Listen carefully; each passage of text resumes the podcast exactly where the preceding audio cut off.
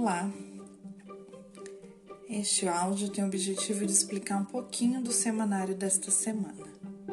O que acontece? O semanário é um planejamento. Então, esse planejamento tem que anteceder as ações da sala de aula. Né? Mesmo no ambiente virtual, ele continua tendo essa mesma funcionalidade. O que acontece? Há escolas que estão pedindo o semanário até sexta-feira. Então, para que todos consigam aí se organizar durante a semana, o semanário é aberto na quarta-feira pela manhã. Assim, quem precisa entregar na sexta para o seu coordenador tem tempo de preencher com a sua parte e enviar para que eu possa visualizar até sexta-feira pela manhã.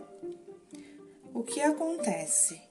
Chegam várias notificações ao mesmo tempo. Se for o caso, Fê, eu tenho que entregar sexta de manhã porque eu combinei, o coordenador pediu. Me dá um toque no WhatsApp para que eu possa ajudar vocês.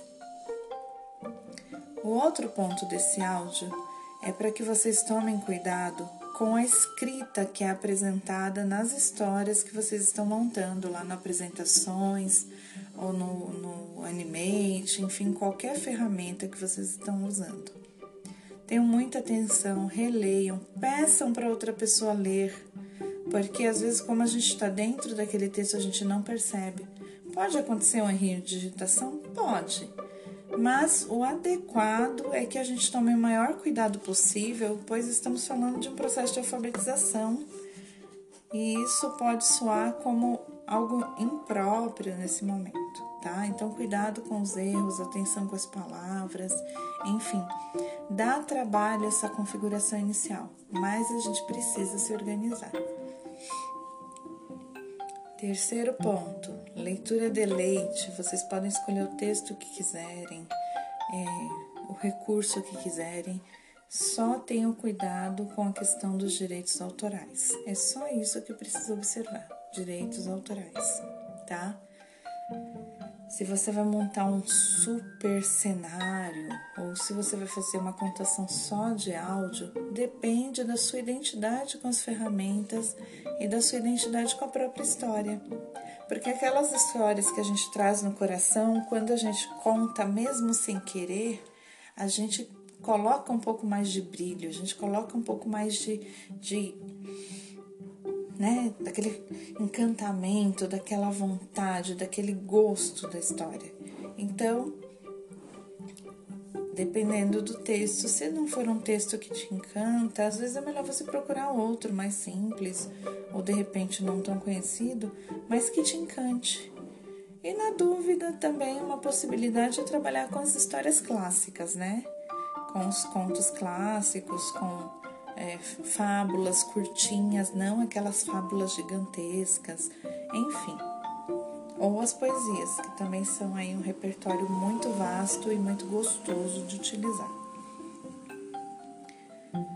O quarto ponto e o mais importante deste áudio é a parte do mão na massa. Nós fizemos ali um combinado em equipe de que no Google nós tentaríamos colocar atividades que a criança precisasse, precisasse produzir algo. Porque isso chama atenção para outras capacidades da criança que às vezes a família está muito focada na escrita, na folhinha. Então a gente está trazendo aí outros repertórios que trabalham com alfabetização, que envolvem consciência fonológica diretamente, mas que não são ficar escrevendo no papel o tempo todo. A atividade desta semana é a lata das letras. Aqui na orientação do semanário de vocês, eu coloquei o vídeo da Thaís Agostini falando da montagem da lata que ela fez. Para quem que a Thaís fala? Para vocês, professoras. A Thaís não está falando com os pais. Então entendam, prestem muita atenção nesse detalhe.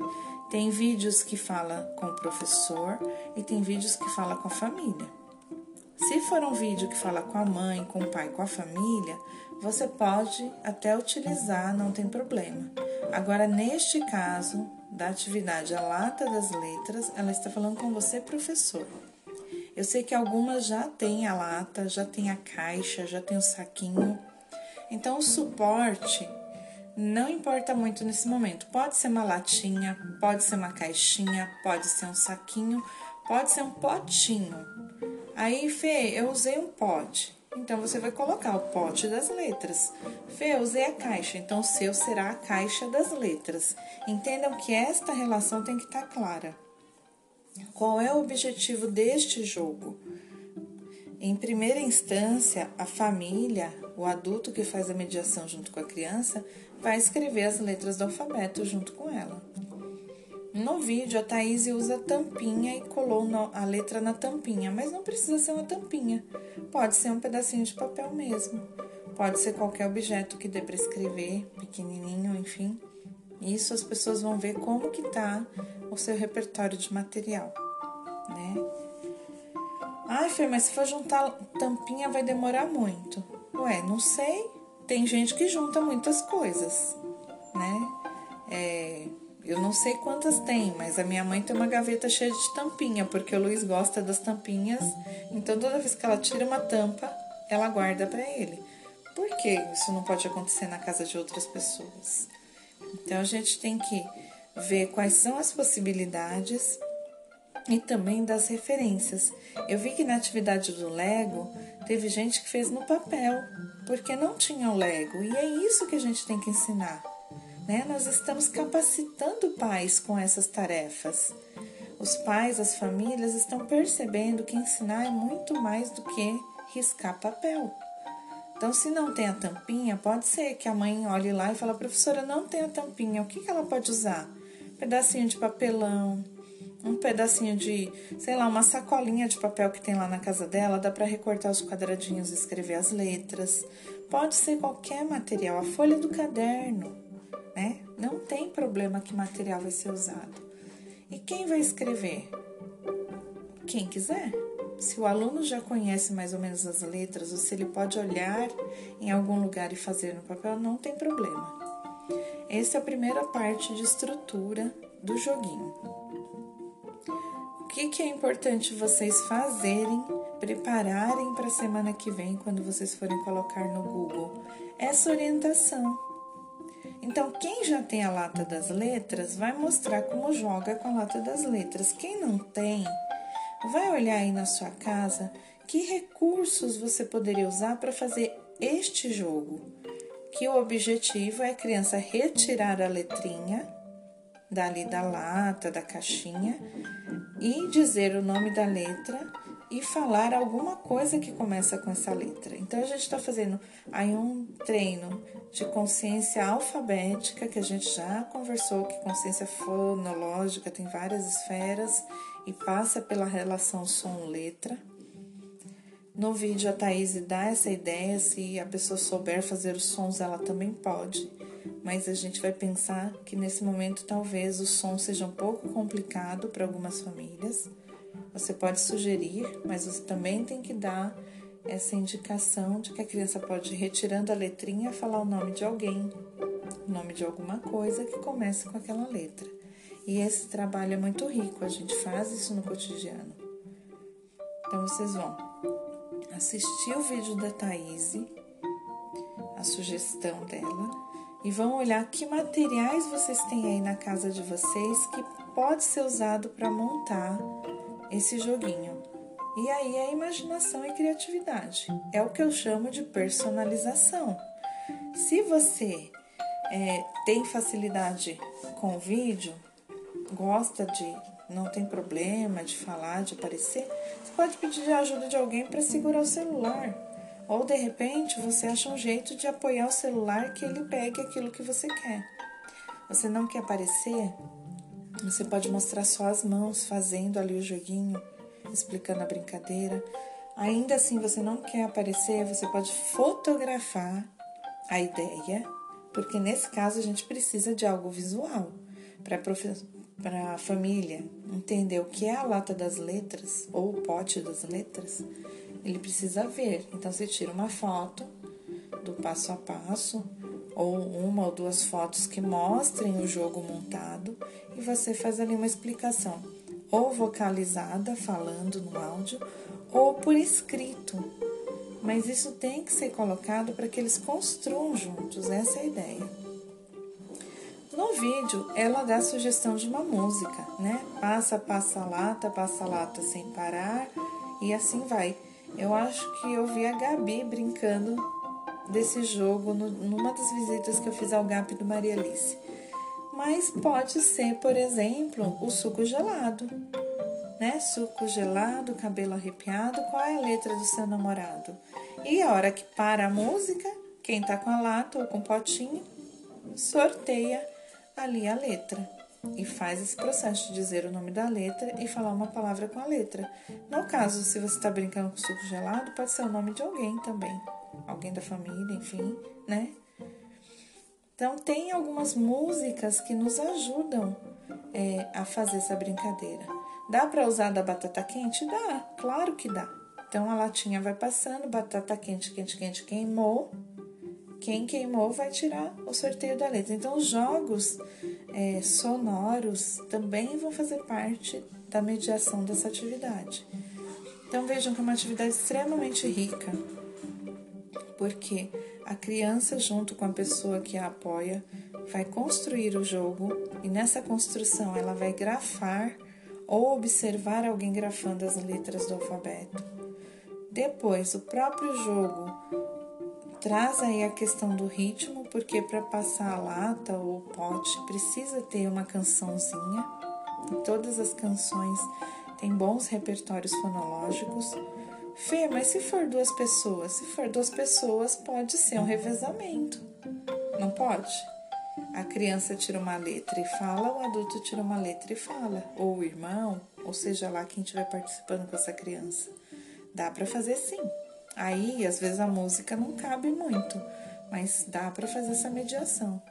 E o terceiro ponto, que é a própria identidade das letras e delas iniciando palavras. Então, você consegue aí brincar com o repertório da criança. E o adulto que está na brincadeira, com certeza vai ter palavras mais avançadas para esse repertório. E isso vai ampliar né, a fala dessa criança, o contexto letrado dessa criança, porque você traz outras referências. É uma brincadeira que tem muitas é, aprendizagens vinculadas. Então, o nosso trabalho essa semana é potencializar essa atividade. Fê, vai ficar muita coisa, porque eu vou ter que gravar a história que eles vão ouvir e vou ter que gravar do jogo, explicar o jogo. Então, olha a dica. Isso é sempre, não é só nesse momento de pandemia, não é só no GAP. Se eu tenho que é, despender mais tempo na atividade, no mão na massa, porque eu vou ter que confeccionar a latinha, porque eu vou ter que fazer esse essa forma aí de explicar, enfim, seja gravando, fotografando, áudio, escrita, enfim, será, se eu vou ter que gastar um pouco mais de tempo nessa elaboração, eu posso de repente pegar uma contação de história que já está lá no YouTube. Porque eu garanto uma história de qualidade, lembrem-se, bons contadores, e eu consigo ter um pouco mais de tempo para atividade. Então, é algo que a gente precisa aprender a fazer essa compensação. E isso não é só no GAP. Em todas as atividades que vocês forem promover, e eu acho que na sala de aula sempre é assim. Né? O dia que você faz uma história muito mais elaborada, que você traz elementos externos, que você dá aquela incrementada, você precisa depois de uma atividade um pouco mais autônoma. Porque você não consegue levar a aula no ritmo de 220 o tempo todo aqui também a gente tem que começar a pensar nesse equilíbrio do trabalho. E isso é para a vida. Isso não é só para o GAP, isso não é só para sala de aula, isso é para nossa vida. Quando eu tenho algo que vai despender muito tempo, eu preciso achar formas de economizar o tempo nas outras tarefas. Isso é gestão e é uma gestão de resultados. Isso é uma gestão de tempo que promove resultados maiores. Então, estamos num momento aí de aprendizado. Eu sei que para algumas de vocês tudo ainda é muito novo, para mim também tem muita coisa que eu aprendo todos os dias, né? E, assim eu só posso ter gratidão por compartilhar com vocês as ideias malucas que eu tenho e ouvir as ideias malucas que vocês têm. É, todas nós essa semana vimos coisas novas, né?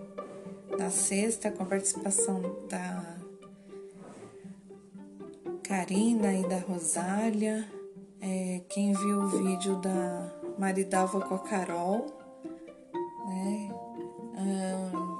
Ah, eu vi o vídeo da Bárbara, eu vi o áudio da Débora e assim por diante. Cada uma dessas ações, cada uma dessas referências aprimoram o meu conhecimento. Lembra quando eu falei que nutrir ia passar a fazer parte do rol do GAP? Eu me sinto neste percurso e neste momento sendo nutrida por aquilo que eu tenho visto. Então, mão à massa, meninas. Excelente semana para todas.